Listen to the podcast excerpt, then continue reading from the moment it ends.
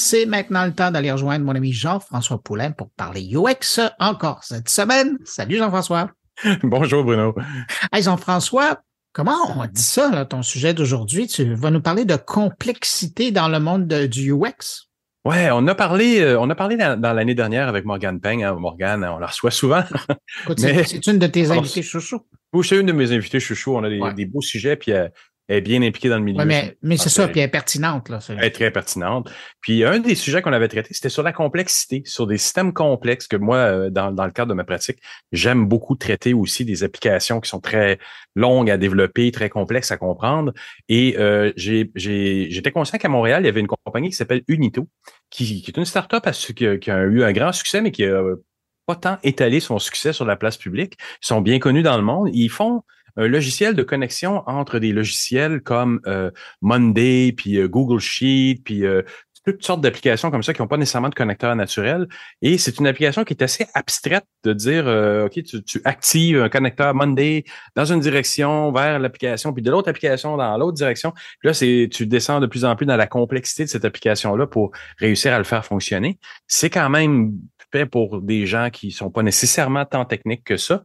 Donc, euh, je, trouvais intéressant de, de, faire euh, un, podcast, une entrevue avec eux euh, pour en savoir un peu plus. Et c'est là que j'ai appris que Alejandro Marin, Marine, que j'ai rencontré il y a quelques années à C2 Montréal, m'a accordé une entrevue sur ce sujet-là, sur la complexité, sur l'apport du design dans une firme qui est très orientée technique, ingénieur, etc comment on tire son épingle du jeu. C'est pour ça que je parlais de Morgan. C'est un peu les mêmes combats d'être euh, le, designer dans un grand maelstrom de, de, tête d'ingénierie. C'est intéressant, ça. Le UX du, comment dirait ça? Le UX, du complexité. Oui, ouais, ouais, ouais, le UX de complexité, effectivement, parce que euh, et, je pense que c'est là où euh, ça devient intéressant d'être un UX. On, on, en connaît des gens qui font du UX dans les agences, ils vont faire des sites de trois ou quatre pages. Le UX, il tire vraiment une forme d'excellence quand on arrive à simplifier des choses. Puis on peut le faire plus facilement et de, façon plus flagrante, si je peux dire, quand on le fait dans une application où on sent que à la fin du travail qu'on a fait, il n'y a pas il y a plus besoin de formation, mm. que, que le projet est réalisé facilement aussi, même par les programmeurs, parce qu'on est resté dans cette simplicité-là. Et, ça, c'est un grand apport. Là. Et c'est intéressant parce que dans le fond, on revient à la genèse du pourquoi du UX. Oui, ben moi, tu sais, ça fait quoi, 24, 25 ans que je suis là-dedans, puis c'est un combat qu'on mène. c'est ça. je suis vieux. Et, c'est un combat qu'on mène depuis longtemps. En fait, c'est de prêcher la, la, simplicité, cette simplicité qui amène à des économies, à valider aussi, parce que l'UX, c'est aussi tous les tests utilisateurs et potentiellement éviter des trucs qu'on a pu voir dans les gouvernements dernièrement avec des réalisations de projets qui sont pas dans les temps, qui sont pas dans les budgets et que les gens disent trouver complexe. Ça, c'est plus acceptable en 2023. Là, c'est des choses qu'on doit arriver à, à, à, surpasser. Et on sent quand, quand ça arrive encore que c'est des projets qui sont très gérés par le côté technique et très, très peu par un apport du design, justement, ou du UX. Ben Jean-François, cessons de titiller les gens avec ton entrevue et laissons-les l'entendre. Alors, Jean-François, merci pour cette rencontre et puis merci de revenir comme ça à la jeunesse du UX. Puis nous, ben, on se retrouve la semaine prochaine. Salut. Merci Bruno, à la semaine prochaine. Oui, alors Unito, c'est, on est basiquement une application qui fait l'intégration de données. Grosso modo, on s'assure que tu puisses avoir les mêmes données entre deux différentes applications. OK? Mm-hmm. Ça veut dire que euh, tu nous engages parce que tu fais cette job-là de façon manuelle et que tu es tanné de faire tout ce travail-là manuellement. Et tu veux que ça se fasse de façon automatique. Donc, c'est là que le jeune s'engage. Il vous engage, mais c'est un SaaS, c'est un service en ligne. Donc, on peut théoriquement connecter des applications connues comme euh, le, calendrier de production Monday avec euh, des, logiciels comptabilité ou euh, il y en a d'autres dans le marché qui font un peu ce que vous faites, mais vous, vous vous connectez vraiment au niveau des données de façon un peu abstraite. Puis on va y venir aussi parce qu'il y a un gros défi pour un designer UX dans un contexte comme ça. Exactement. Et puis notre philosophie de marque, si tu veux, notre motto c'est de unifier le travail.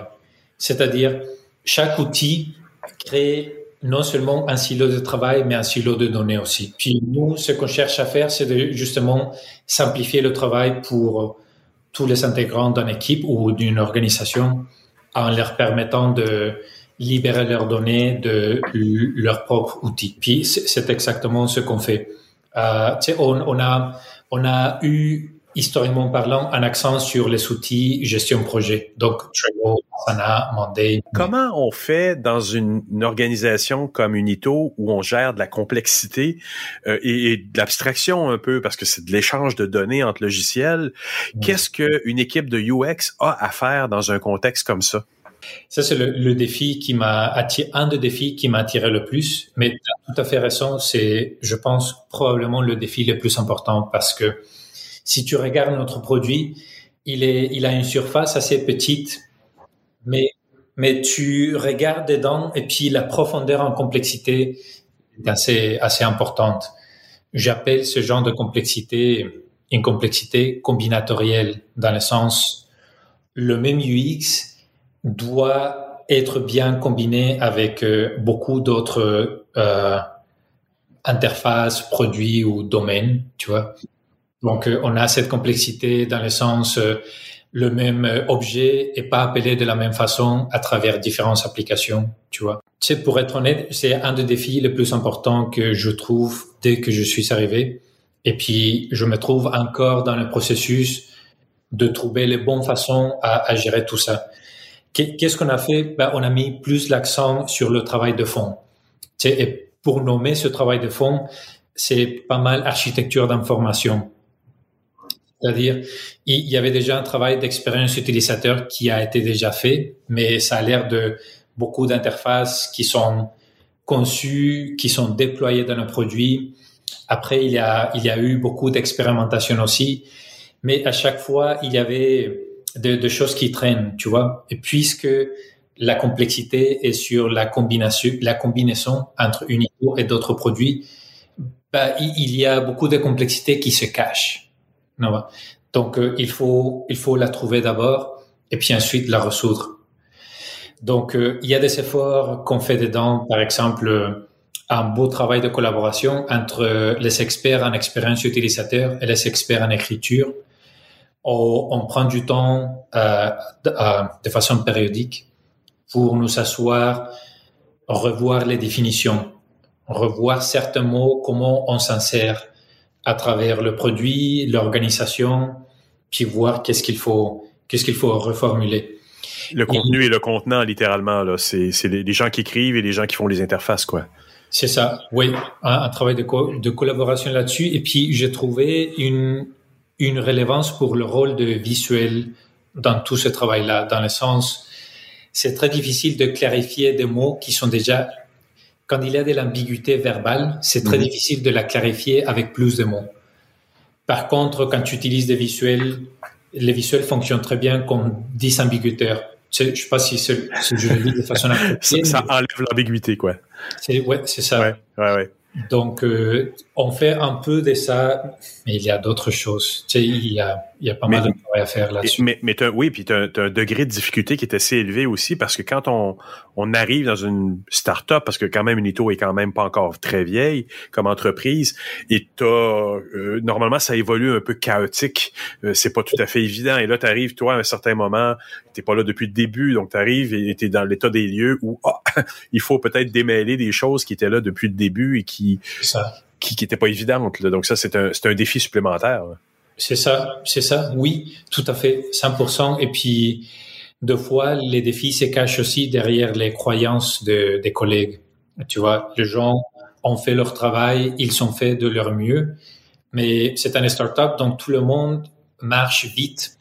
Et puis, dans, dans cette vitesse-là, tu laisses traîner plein de détails qui après sont importants pour l'expérience utilisateur. Oui, non, non, pas du tout. Et puis c'est drôle parce que on a les deux extrêmes des utilisateurs.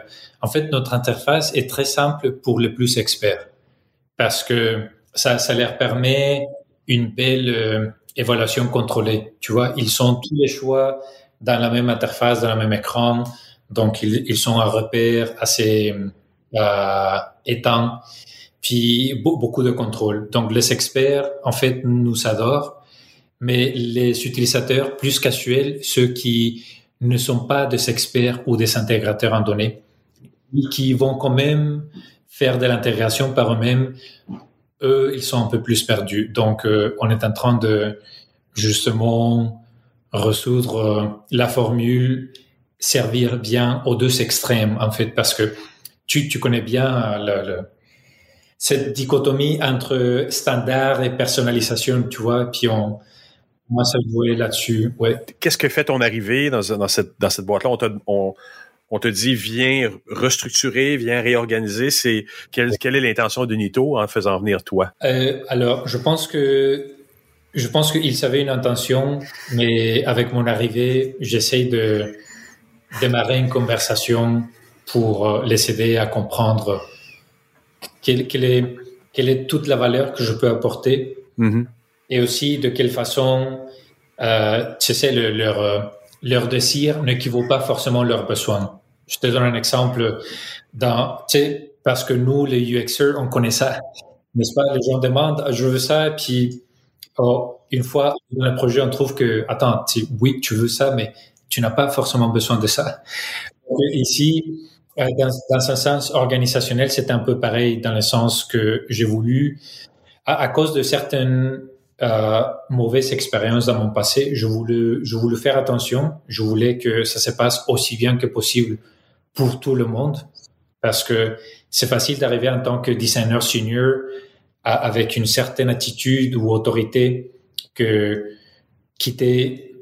avec laquelle tu penses que tu arrives, mais le reste de l'équipe euh, n'est pas forcément dans, la même page.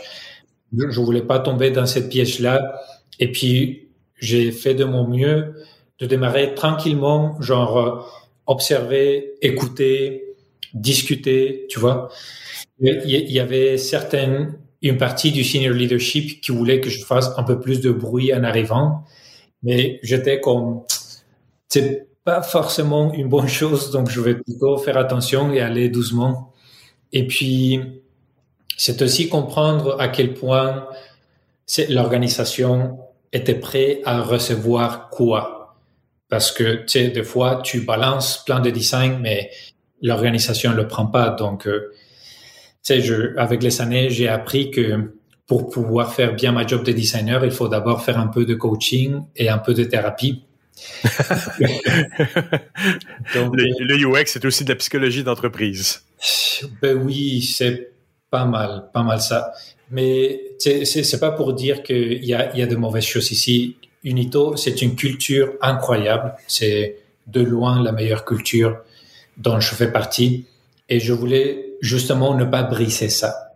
Donc, euh, c'est un peu comprendre, OK, c'est quoi le besoin, c'est quoi les comportements actuels, et puis trouver la bonne façon de, de ajouter des pièces clés. Je te donne un exemple, c'est quoi une pièce clé?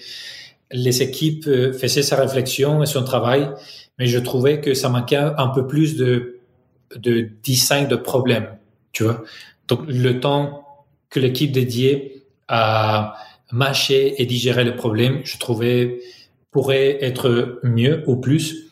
Donc, j'ai introduit un problem modeling. C'était comme, OK, on va faire la modélisation du problème et puis on va juste voir comment on peut décortiquer ça et puis comment en faisant cette conception de problème, du coup, la conception de la solution peut changer aussi.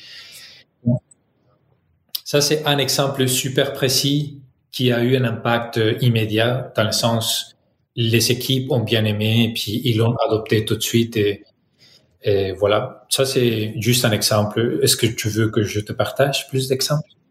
Oui, ok. un autre exemple, c'était euh, on, veut tout simplifier, n'est-ce pas? Mais de quelle façon simplifier? Il y a plein de, façons, ouais, et pourquoi?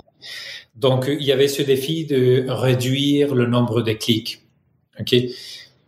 Et le réduire aussi de la bonne façon, dans le sens, tu sais, on peut aussi trop réduire et puis finalement euh, complexifier, en essayant de simplifier, un peu complexifier. Donc, euh, euh, j'ai introduit un exercice sais, j'ai toujours trouvé que le click analysis étant un exercice de données ne fait pas forcément juste de la justice au nom.